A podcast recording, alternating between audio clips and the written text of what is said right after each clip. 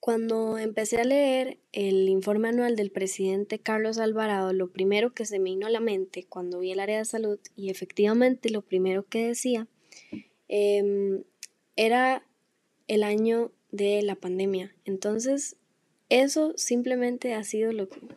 Entonces, bueno, como mencioné antes, eh, yo voy a empezar hablando un poco sobre la salud, pero antes que nada quiero decir que em, en todo lo que me voy a basar fue básicamente en el informe anual del presidente Carlos Alvarado, em, en otras páginas que mencionan un poco sobre cómo estuvo el país en el año pasado y este, y en mi criterio propio.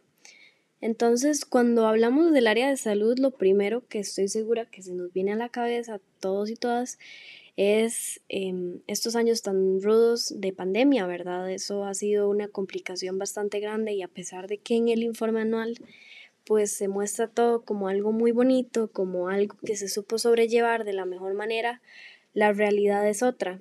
Eh, la realidad es que el año pasado habían miles de noticias en los que no habían suficientes camillas, no hay incluso en este momento todavía, no había suficiente equipo para atender a las personas que estaban afrontando eh, pues esta enfermedad, no había suficientes artefactos necesarios ni siquiera en el área privada, pero mucho menos en el área pública. Tanto así que los estudiantes de la UCR empezaron a crear em, esos artefactos para ayudar un poco al país. Sin embargo, ¿cuánta gente no se murió porque no pudo ser atendida a tiempo, porque no había campo ni siquiera? Entonces, bueno, eh, ya para no extenderme mucho, voy a continuar con el área de la educación.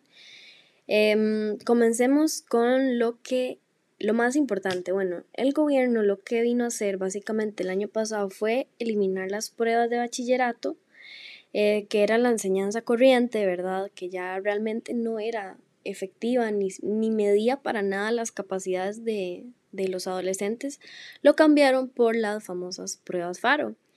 Este, en mi opinión, muy, muy buen cambio. Eh, sin embargo, el problema es que no supieron cómo adaptarlo estamos de acuerdo en que cuando se emplea un nuevo método de algo es complicado, pues empezar a, aplicarlo. Sin embargo, en mi opinión, yo considero que lo han sobrellevado demasiado mal, porque es una inestabilidad completa y una indecisión que, que, se ha mantenido durante todos estos meses, que sí, que no, que tal vez, que se va a hacer, que no se va a hacer, que va a ser de esta manera, que va a ser de la otra, se eliminan temas, se agregan temas. Em, eso no ha sido bueno para nadie. ¿Por qué? Porque ni los profesores saben cómo educarnos, ni nosotros sabemos cómo prestar atención o a qué prestar atención o cómo empezar a, prepararnos para estas pruebas, em, ya que nunca se supo realmente si se iban a hacer o si no se iban a hacer y de qué manera se iban a ejecutar. Entonces, a pesar de que fue este, un muy buen cambio, en mi opinión, quitar bachillerato para agregar FARO, que lo que hace es básicamente evaluar al estudiante en otras áreas blandas, que es lo que realmente nos ayuda en la vida, este, no han sabido cómo, cómo aplicarlo realmente. Por otro lado, en la educación se habla de que pues se han ido a repartir o a entregar Mm, muchísimos equipos de computadoras, etcétera, a estudiantes que no tienen acceso. Pero realmente, ¿cuántos estudiantes a nivel del país no tenían acceso a esto? ¿Cómo hicieron durante la pandemia? ¿Cómo hicieron en clases virtuales?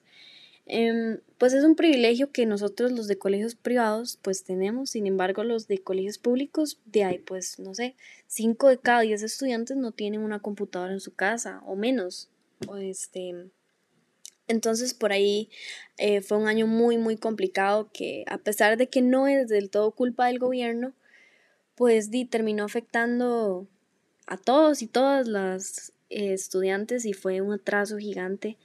Em, también considero que las huelgas nunca saben cómo controlarlas y eso es un problema gigante porque entonces los y las estudiantes se quedan sin educación, se quedan sin el aprendizaje que necesitan recibir para posteriormente poder realizar las pruebas que los van a llevar a, entrar a una universidad posteriormente, ¿verdad?